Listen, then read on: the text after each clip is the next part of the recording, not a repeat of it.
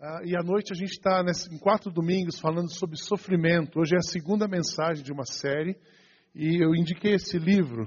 Se você quer compreender um pouco mais teologicamente, é um negócio mais pesado, um livro do C.S. Lewis, O Problema do Sofrimento, sobre sofrimento. Quer refletir teologicamente sobre isso? É esse livro que eu indico para você. Ou então, se você está sofrendo e está precisando de consolo, eu indico para você o livro do pastor Carlos Barcelos, Quero Minha Vida de Volta. Se você sente que a sua vida foi roubada, compre esse livro, lê esse livro. Venha terça-feira no Celebrando a Recuperação, os nossos encontros de terça. Tem sido uma bênção para quem está aqui. Oito grupos de apoio, apoio que temos para ajudar as pessoas na sua caminhada. Então, uh, nessa igreja você não vai ficar parado. Tem oficina de inovação, tem mulheres orando quarta-feira, tem celebrando na terça, tem encontro, a café de conexão no sábado, tem jovens, enfim, tem um monte de grupos se reunindo. Você não fica parado, só fica parado se você quiser. Você só fica desconectado se você quiser. E eu espero que vocês todos se envolvam, sintam-se acolhidos, sejam abençoados neste lugar. Queria convidar você a abrir a sua Bíblia, na carta de Tiago. Eu quero falar nessa noite sobre como que você pode abençoar uma pessoa com a sua dor. Abra sua Bíblia em Tiago, capítulo 1, verso 2 a 8. Tiago é interessante que Tiago era irmão de Jesus. Então ele andou bem perto, ele conhecia toda a problemática e ele estava ali. Depois ele vê o começo de uma igreja, ele participa e ele escreve para uma igreja. Essa igreja tinha muito problema, as pessoas estavam complicadas, o negócio estava meio dolorido ali. Então, naquele momento, ele escreve uma carta aos crentes, uma carta geral, porque ele conhecia a problemática da igreja. E a igreja é um lugar a si mesmo. A gente pensa que a igreja é o melhor lugar, e ela é o melhor lugar. Só que não vai ter problema. A igreja tem problema, as pessoas têm problema. Onde tem gente, tem problema. E onde tem gente, tem dor, tem luta, mas é aí que Deus entra. Quando a gente tem luta e tem dor, mas está perto de Deus, a gente encontra o bálsamo, a gente encontra o descanso, a gente encontra o caminho. Mas quando a gente está sozinho, a gente se sente isolado, a gente fica perdido. Então, Tiago, ele, se, ele começa a carta falando para aqueles irmãos assim: olha, é, eu quero dar uma, um alerta para vocês. Eu sei que vocês estão passando por lutas, perseguições, sofrimento, mas eu quero dar um alerta. É isso que eu vou falar nessa noite. Como que a sua dor pode abençoar uma pessoa? Eu queria que você lembrasse agora, fazer um exercício aqui com vocês, de um momento de dor que você passou ou está passando. Porque dor é assim, ou você passou, está passando, ou vai passar. Lembra desse momento? Eu tenho vários momentos na minha história, ao longo dos meus 43 anos, momentos de dor, de perdas, de cortes na nossa vida, de separações. Mas é também um outro exercício, nesse momento de perda, de dor que você sentiu, o que aconteceu de bom depois que passou esse momento? Lembrou? Normalmente, depois de uma perda, a gente. Depois de um momento de dor, a gente cresce, a gente aprende, a gente fala assim: puxa, foi dolorido, mas foi bom. Eu não quero fazer aqui uma apologia ao sofrimento, dizer que, sabe aquela coisa piegas, crente tem que sofrer, gente não pode ser feliz. Não, eu acho que crente tem que ser feliz. Eu falo que aqui não é o pão de açúcar, mas é lugar de gente feliz. Né? Então, crente é feliz, porque nós temos, estamos ligados na fonte de alegria. Também não acho que crente tem que ser aquele cara carrancudo, que não pode sorrir, que não pode se mexer. Que não... Quem já me conhece um pouco mais já sabe como eu sou. Né? Quem estuda na minha sala, na faculdade, sabe como eu sou. Para quem não sabe, eu faço uma faculdade de manhã, eu gosto de estudar, então eu sou o tio da sala. Aliás, a primeira semana eu faltei, porque sempre é só aquela coisinha, né? Então eu vou na segunda agora, como bom aluno. Amanhã não tem aula, estou sabendo. E graças a Deus, meus colegas da faculdade estão vindo para a igreja, né? Então, mas vamos voltar lá no sofrimento. Eu acho que a gente tem que ser alegre. Quem foi no retiro do ano passado percebeu a alegria, né, Nancy? Principalmente naquela festa havaiana que a gente fez. Então eu não sou, eu não sou, não acho que crente não, não pode. Crente pode. A gente é crente, é feliz, a gente se diverte, a gente vive a vida. Mais do que qualquer pessoa. Porque eu acredito naquela palavra de Jesus, eu vim para que vocês tenham vida e vida em abundância. Então, a vida que Deus preparou para nós é algo tremendo. Mas eu também não quero ficar iludido de que ah, nós não vamos passar por problema. Não quero ser um pastor daqueles que sobe aqui para pegar para vocês a teologia da prosperidade. E aí fica tentando uma explicação quando alguma coisa acontece na sua vida, para dizer que não deveria ter acontecido, ou que você fez alguma coisa errada e está na consequência. Já, sabe aquele negócio de culpa? Eu também não quero trabalhar com isso. O que eu quero encorajar vocês é o seguinte: quem passou ainda vai passar. Todos nós passamos por dores sofrimentos na nossa vida. Mas a dor e o sofrimento, ele é um sintoma bom. Ele é uma coisa boa. Deus ah, usa e trabalha na nossa dor. Quando nós estamos nos momentos de dores, de escuridão, sabe aquele Deus está ali conosco.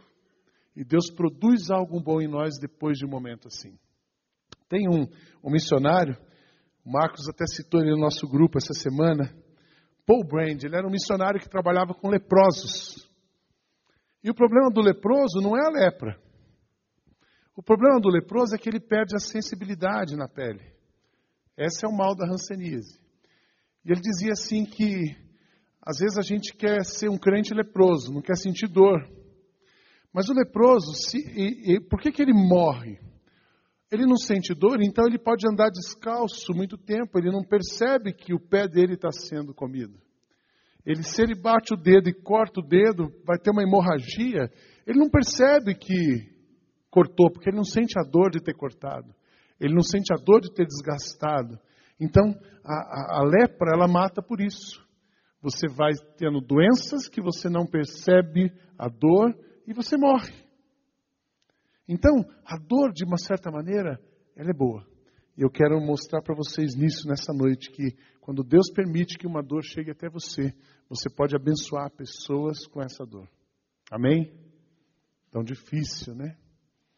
Tão difícil falar isso. É tão difícil dizer amém nesse momento. A Edna é uma, uma pessoa, quem conhece, se você não conhece ainda a história dela, converse com a Edna. A Edna perdeu a sua mãe, ainda jovem no dia do Natal. Você já imaginou qual é, qual é a dor de perder a mãe no dia do Natal? E ela tem experiências para contar sobre isso. Depois ela vai contar para vocês, né? Pode contar. Se achegue dessa moça que estava cantando aqui, ouça as histórias dela. Mas vamos olhar o texto de, Paulo, de, de Tiago, dessa carta. Meus irmãos, olhe na sua Bíblia. Considerem motivo de grande alegria o fato de passarem por diversas provações. Pois vocês sabem que a prova da sua fé produz perseverança, e a perseverança deve ter ação completa, a fim de que vocês sejam maduros e íntegros, sem lhes faltar coisa alguma. Se algum de vocês tem falta de sabedoria, peça a Deus, que a todos dá livremente, de boa vontade lhe será concedida. Peça, porém, com fé, sem duvidar, pois aquele que duvida é semelhante à onda do mar levada e agitada pelo vento. Não pense tal pessoa que receberá coisa alguma do Senhor, pois tem mente dividida e é instável em tudo o que faz. Eu tenho quatro lições nesse texto para a gente refletir nessa noite. Como que a sua dor pode abençoar uma pessoa? Você recebeu um esboço na entrada, então você pode completar aí. É sempre interessante você trazer uma caneta. Em breve a gente vai ter aqui as capas e canetas e envelopes, vai facilitar a nossa vida, mas complete aí. Para você abençoar uma pessoa quando alguém, quando você está sofrendo, primeiro, tenha certeza que o seu sofrimento é para o bem. Tenha certeza que o seu sofrimento é para o bem. Meus irmãos, olha o que ele começa a dizer. Considerem motivo de grande alegria. Não é nem de alegria. Motivo de grande alegria o passardes por diversas provações é tão interessante que nos momentos de dor, alguns sentimentos ah, bons aparecem e voltam à tona. Quando a gente passa por um momento, quando a gente está tudo bem, a nossa tendência é uma autossuficiência. Eu resolvo, eu posso, eu faço, eu aconteço. Não é assim? Quando a gente está bem, a gente se distancia a gente pode comprar todas as coisas, a gente pode fazer todas as coisas, e aí o pior de um homem aparece nesse momento: arrogância, autossuficiência, soberania, uh, seletividade. Mas no momento de dor, algumas coisas muito boas despertam na gente. O sofrimento desperta na gente o sentimento, desperta você para o ético e para o estético. Obrigado, Leandro. Vamos tomar uma aguinha aqui. Quando você está passando por um momento de luta, algumas coisas reaparecem. Virtudes adormecidas na sua vida. Coragem. Eu tenho certeza que quando você fez aquele exercício de dor, você disse assim: coragem. Como que você enfrentou? Com coragem. Porque se não tivesse enfrentado, talvez não estava até aqui. A virtude, o sofrimento, ele desperta na gente a perseverança, a paciência, a honradez, o respeito à vida. São nos momentos de sofrimento que a gente valoriza as pequenas coisas que nós temos. Sofrer não é de tudo ruim. O sofrimento apara arestas. Existem pessoas que elas, não sei se você já conhece gente assim, ele era uma pessoa mais humilde, é, começando a carreira, morava num seu apartamento de 42 metros quadrados, e ele era uma pessoa tranquila, ele conversava com todo mundo, ele era aquele praça, gente boa. Depois ele foi subindo, que é natural. Aí daqui a pouco ele conseguiu comprar o seu apartamento de 242 metros quadrados, de frente para mata, reserva biológica do Tamboré. E aí ele fala assim: bom, agora eu preciso me relacionar com pessoas do meu nível. Aí ele olha aqueles vizinhos dos 42 metros dele, aquele pessoal muito pagodeiro. E eu não, eu não vou mais. Então ele começa a mudar as pessoas com quem ele anda, as pessoas. E ele se afasta de pessoas e ele busca uma inserção social. Ele faz de tudo para conseguir sair na revista. O alvo dele é a Vero, mas ele se contenta com a Alfa Magazine. Você já conheceu gente assim? Talvez seja você. Aí Deus pega. Deus não manda a dor. Mas aí você vai tomando decisões que te levam para um buraco. E você, quando você está naquele apartamento, você gastou 800 mil para comprar um apartamento. E aí você gasta metade disso para decorar o apartamento. E você acha que isso é tudo na vida. E aí você começa a olhar para trás e sua família fica de longe, seus amigos, e aí vem o sofrimento. Aquele contrato maravilhoso que você tinha, você perde. E aí você começa a ajustar os relacionamentos, dar valor para aquilo que tem valor. O, o sofrimento faz quebrar a frieza, muitas vezes, escondida nos corações. Eu, eu dei esse exemplo, mas tem tantos momentos. É quando a gente está passando por um momento de maior dor que a gente valoriza as coisas pequenas e importantes da vida.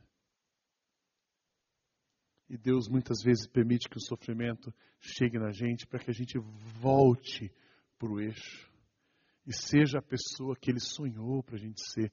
Não tem nenhum problema morar num apartamento de 200, de 400, de não tem nenhum problema. Não tem nenhum problema você andar no melhor carro que você puder andar. Não tem nenhum problema você fazer quantas viagens você puder fazer. Tem problema você se sentir melhor do que alguém que não tem. Isso é problema. Tem problema você achar que isso é a coisa importante da vida, porque isso não é a coisa importante da vida. E muitas vezes Deus vai permitir que o sofrimento chegue para você voltar. Sofrimento quebranta os orgulhosos, vaidosos e prepotentes. Faz desmoronar os intransigentes, legalistas e moralistas. Tem gente que quando cresce um pouquinho mais, ele é o dono da verdade, ele faz as leis e você tem que se enquadrar no padrão dele. Aí vem um momento de dor. Aí ele percebe que a dor que ele sente é igual de todo mundo. Como o martelo de um escultor, o sofrimento retira os excessos e dá à luz o belo, o sublime, o deslumbrante. É muito bonito ver como Deus age na nossa vida. Deus pega o martelo, a gente viu na época da série sobre o celebrando. Dói, né? Imagina Deus chegando na sua vida e fala assim: esse pedaço eu preciso tirar, isso não faz parte de você. E martelo e tira. Esse pedaço também não faz parte de você. Você não é a pessoa que eu planejei. Você não é feliz do jeito que eu planejei. Então, eu vou, eu vou trabalhar com você. E Deus começa a limar a gente. Uma vez um pastor disse para mim assim: Eu tenho vocação de ser lixa na vida de outra pessoa. Ai, Jesus. E eu fui trabalhar com ele. Aquele homem era tão bravo. E eu fui lixado por ele. Foi muito bom. Muita coisa eu aprendi naquele tempo. Mas eu via Deus passando a lixa, pegando o martelo e tirando. Deixa eu tirar isso do Sidney. Porque se ele crescer assim, isso vai fazer mal para ele. Então, é muito bom ser trabalhado por Deus. Lembra que no momento de sofrimento, tenha certeza, não duvide que Deus está trabalhando na sua vida. Amém? Puxa, mas eu perdi um ente querido. Vou chegar nessa dor. Isso, isso é a dor verdadeira. Puxa, mas eu tive. Eu não, você falou de coisas materiais, mas eu tive uma gravidez e eu perdi meu bebê com oito meses. Tenha certeza de que isso contribuiu para você ser uma pessoa melhor. Todas as coisas cooperam. Sabemos que Deus age em todas as coisas para o bem daqueles que o amam, dos quais foram chamados de acordo com o seu propósito. Romanos 8, 28. Talvez eu lembro de uma história de uma família, eles eram donos de colégios, universidades, muito patrimônio, muita influência, e eles perderam tudo Aí eles perderam tudo, eles perderam os amigos. Aí eles perderam os móveis da casa.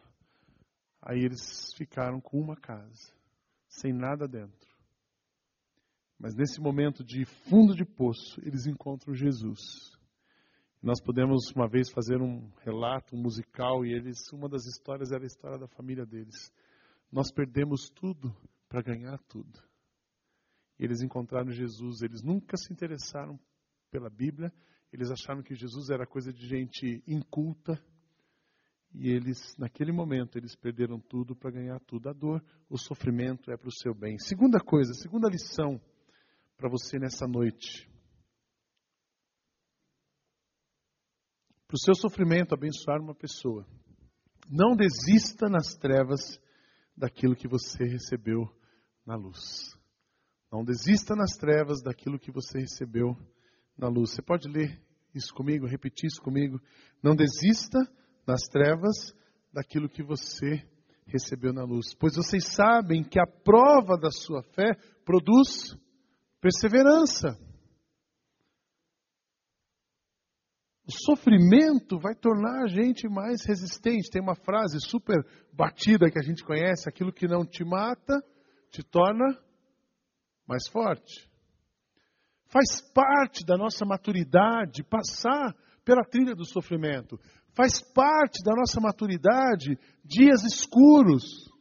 Faz parte do nosso desenvolvimento espiritual, emocional, a gente passar por adversidade, por adversidades, porque são as adversidades que vão produzir em nós a resistência ou a resiliência. Eu costumo sempre dizer que o que diferencia uma pessoa, a distância que uma pessoa vai chegar da outra, é uma coisa chamada resiliência. O que, que é resiliência? É a capacidade de você se recompor depois de você passar por um período de desgaste e sofrimento. Então você está numa dificuldade no trabalho, você tem um chefe que é um zero à esquerda, tem até um livro, Como Trabalhar com um Idiota. E você fala assim, puxa, eu comprei o livro, já li, mas esse cara não dá. O cara é o ó do Borogodó. Mas eu tenho que trabalhar com ele. E aí você não aguenta mais, mas pode saber que essa pessoa, ela está ajudando a desenvolver em você uma coisa chamada resiliência, porque você tem que se submeter a uma pessoa assim e ainda conseguir sobreviver, trabalhar, criar, levantar e voltar a produzir, é uma beleza.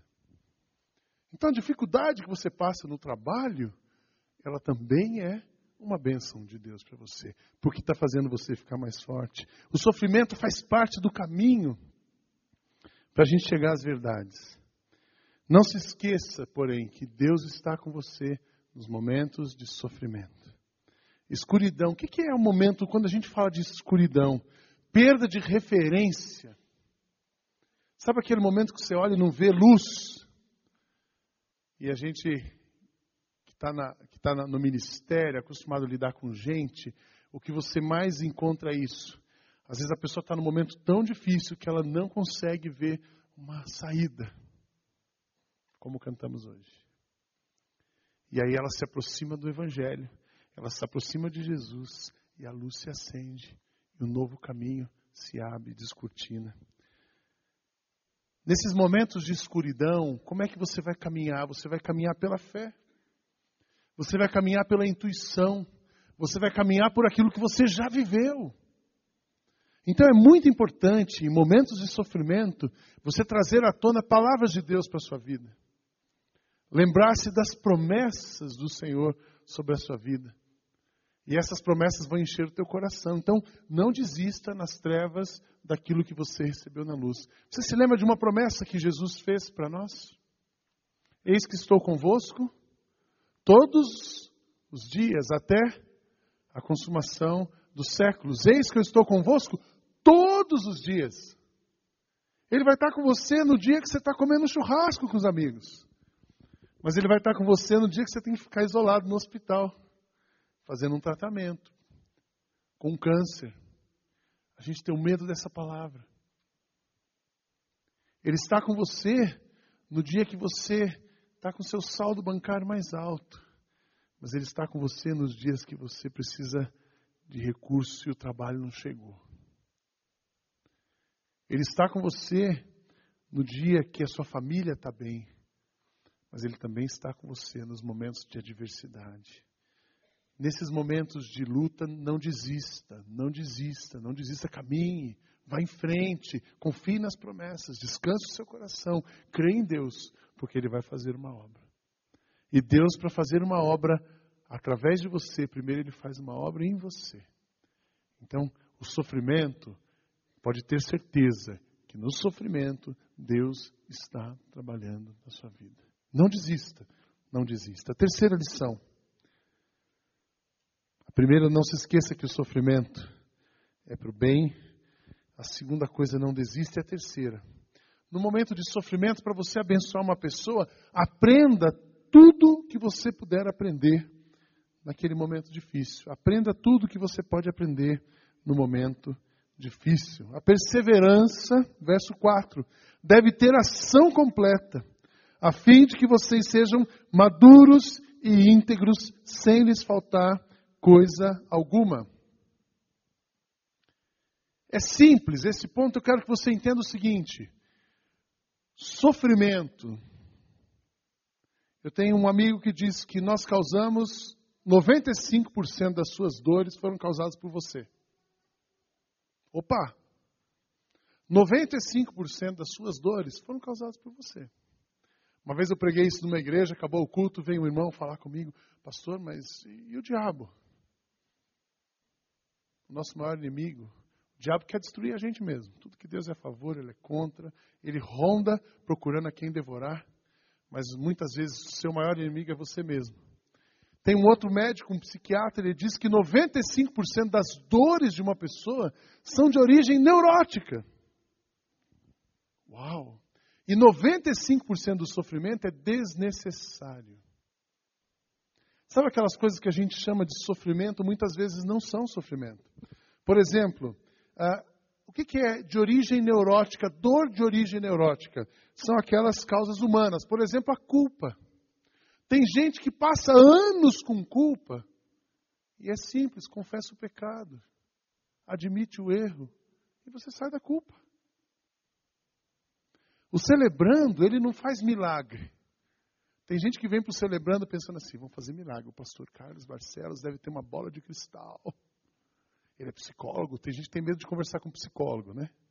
Porque o psicólogo vai olhar e vai entender o que está na minha cabeça. Não. É só desdobrar a alma.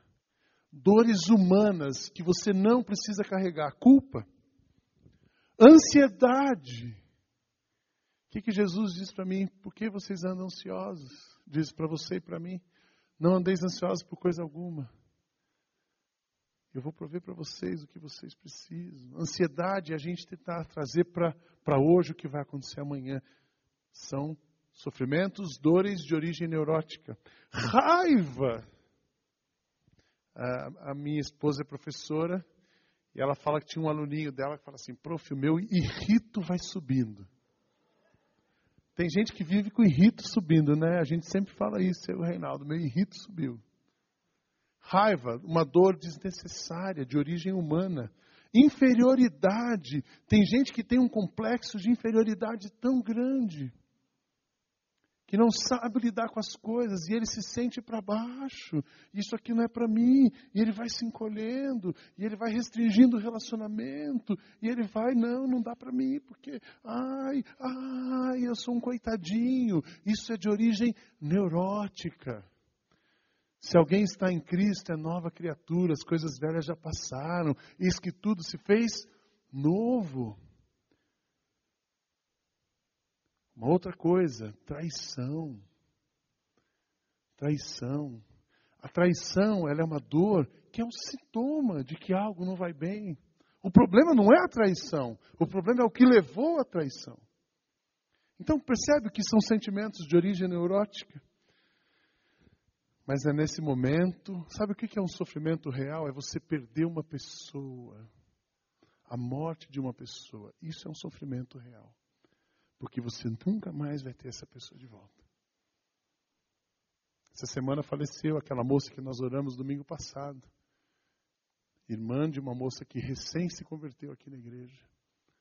Um câncer, uma moça de 36 anos, faleceu com câncer, deixou uma filha de 10 anos. Isso é um sofrimento.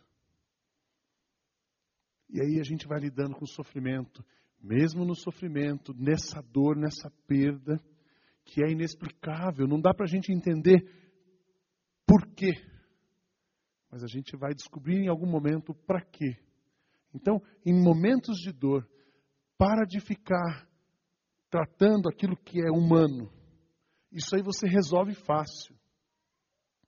Sabe como você resolve a dor da traição? Confessando, admitindo, se isso não for causar uma dor maior. Você que foi traído, sabe como você resolve a dor da traição? Perdoando e reconstruindo o relacionamento. Eu sempre, quando aconselho casais em traição, eu digo assim: olha, quanto tempo você levou nessa, nessa história aí, Zé?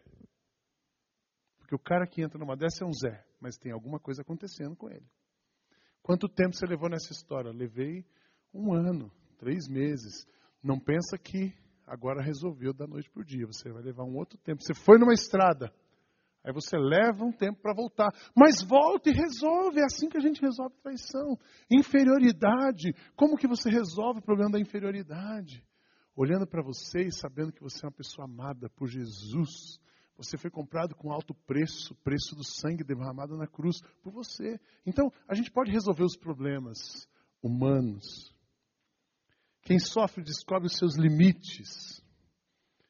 O sofrimento produz misericórdia compaixão, solidariedade. Sofrimento cria caminhos para arrependimentos e confissões e possibilita aproximações e reconciliações. Então, se você está sofrendo por algum desses motivos, humanos resolve.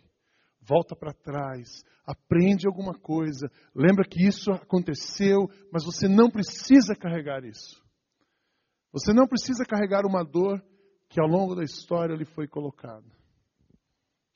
A dor que uma pessoa normalmente é, sofre na infância, um abuso sexual, isso é uma dor que a pessoa vai carregando. Isso tem efeitos na história de vida tremendos. Você não precisa carregar essa dor. Tem como resolver essa dor. O sofredor, guarde essa frase: o sofredor jamais chora em vão. Aprende. Se você está passando por uma dor, isso significa que Deus quer lhe ensinar alguma coisa que você pode aprender e que você não precisa caminhar com essa dor. Amém? Eu tenho visto, graças a Deus, as pessoas chegam, aí elas, no primeiro momento, a gente tem uma coisa chamada negação. A gente fala assim: não, eu não tenho problema. É, venho trazer meu marido no celebrando. Já viu essa história? Eu não tenho problema, assim, eu venho para trazer alguém na igreja. Porque eu não tenho. A gente passa, todo mundo passa por esse processo de negação, de dizer que a gente não tem problema. Mas depois, na hora que a ficha cai, a gente resolve, e a gente aprende, e a gente cresce. Então, o sofrimento vai produzir em você perseverança e persevere, não desista e aprenda tudo que você precisa aprender. E essa lição que você aprendeu é que vai abençoar outra pessoa. Desculpa falar de você de novo, Ed. Mas você imagina uma jovem perder a mãe no dia do Natal. E ela teve que se virar. E ela constituiu família, a filha dela está ali. E ela olhou para frente, ela casou. O líder da igreja dela casou com ela. Ele era solteiro e ela também. Constituíram família, olharam para Jesus, caminharam para frente e ela não ficou parada na história. Quem perdeu a mãe sabe que a, a, o lugar da mãe é um lugar que nunca vai ser fechado no nosso coração. Mas a gente aprende lições e caminha para frente. E a vida de quem caminha para frente, a vida de quem não desiste, a vida de quem olha para Jesus e vai adiante, essa vida vai abençoar alguém. Amém? O Henry Noyen diz o seguinte: devemos amar a nossa dor e investigar as suas causas, onde quer que elas estejam. Quanto mais deixamos abater pela dor, menor será a nossa capacidade de amar. Não deixe de amar nos momentos de dor. Não se abata pela dor. Quando você sentir dor, você fala assim: que bom que eu estou sentindo dor. Deus está trabalhando comigo e eu vou aprender alguma coisa e eu vou crescer com isso e eu vou abençoar outras pessoas. Mas para isso você precisa do próximo ponto. Quarto e último. Seja sábio para você abençoar as pessoas com a sua dor. Seja sábio e exercite a sua fé. Se algum de vocês tem falta de sabedoria, peça a Deus que a todos dá livremente, de boa vontade lhe será concedida. Peça, porém, com fé, sem duvidar, pois aquele que duvida é semelhante à onda do mar, levada e agitada pelo, pelo vento. Não pense que tal pessoa receberá coisa alguma do Senhor, pois tem a mente dividida e é instável em tudo o que faz. A gente só consegue agir assim com sabedoria. Você não vai conseguir agir assim, ah, eu entendi tudo, mas não é o entendimento. A gente pode até racionalizar esse, essa informação, mas não. É a sabedoria que Deus vai dar para cada um de nós, para a gente discernir a hora, para a gente saber se recolher ou se lançar, para a gente saber falar ou se calar, para a gente aprender e decodificar aquilo que a gente precisa aprender no momento de dor. Edine Peterson fala que sabedoria não é primariamente conhecer a verdade, ainda que a inclua, mas é a habilidade de viver habilidade de viver. Pois que vantagem há na verdade se não sabemos como vivê-la? Quão boa é uma intenção se não conseguimos sustentá-la? Então, sabedoria não é conhecer, é saber praticar, é saber viver. Então, o que eu quero encorajar vocês, meus queridos, quando você passar por um problema, a vida é complicada. Viver é, não é uma coisa fácil. É difícil viver. Se você pensar em todas as variáveis da vida, muito complicado. Se você pensar em todas as lutas de relacionamentos, complicado. Se você pensar em família, complicado. Apesar, por mais funcional que a sua família seja, sempre tem um negocinho aqui ou ali, sabe? Sempre, todo mundo tem sogra, sogro, cunhado. Jesus amado. E às vezes a família vai bem, até que morrem os patriarcas e você chega na hora da, da divisão. Acabou a família. Então, sempre viver é difícil. E a única maneira que a gente tem de viver bem é ter uma alma descomplicada. A única maneira que a gente tem de viver bem é entender que Deus controla a nossa vida, é entender que Deus está trabalhando conosco. Então, quando você passar por uma luta, por um sofrimento, dê graças a Deus. E fala assim: Deus, o que, que eu posso aprender? E aprende. E vai para frente. Quando você passar por uma luta, por um sofrimento, não se esqueça que no meio daquela luta, do sofrimento, da escuridão, Deus está do seu lado. E aí o que você precisa naquele momento? Você precisa de sabedoria para poder reagir bem àquilo que está te acontecendo. E uma pessoa que olha para Deus, entende que Deus está presente em todos os momentos e busca em Deus sabedoria e discernimento, ela vai para frente e ela descomplica e a coisa resolve e ela aprende e ela cresce e ela abençoa outras pessoas. Quanto mais você se afundar na sua dor, menos você abençoa alguém. Quanto menos você se afundar na sua dor, mais a sua dor vai servir para abençoar outras pessoas. E nós existimos para isso. Eu não tenho dúvida que nenhum de vocês aqui não quer ser bênção na vida de alguém. Todo mundo quer ser bênção na vida de outra pessoa aqui. Sim ou não? Sim. E a maneira de você conseguir ser bênção na vida de alguém no sofrimento é você aprender, é você crescer. Não desista. Vai para frente. Vai para frente. Parte para cima. Sabendo que Deus está com você.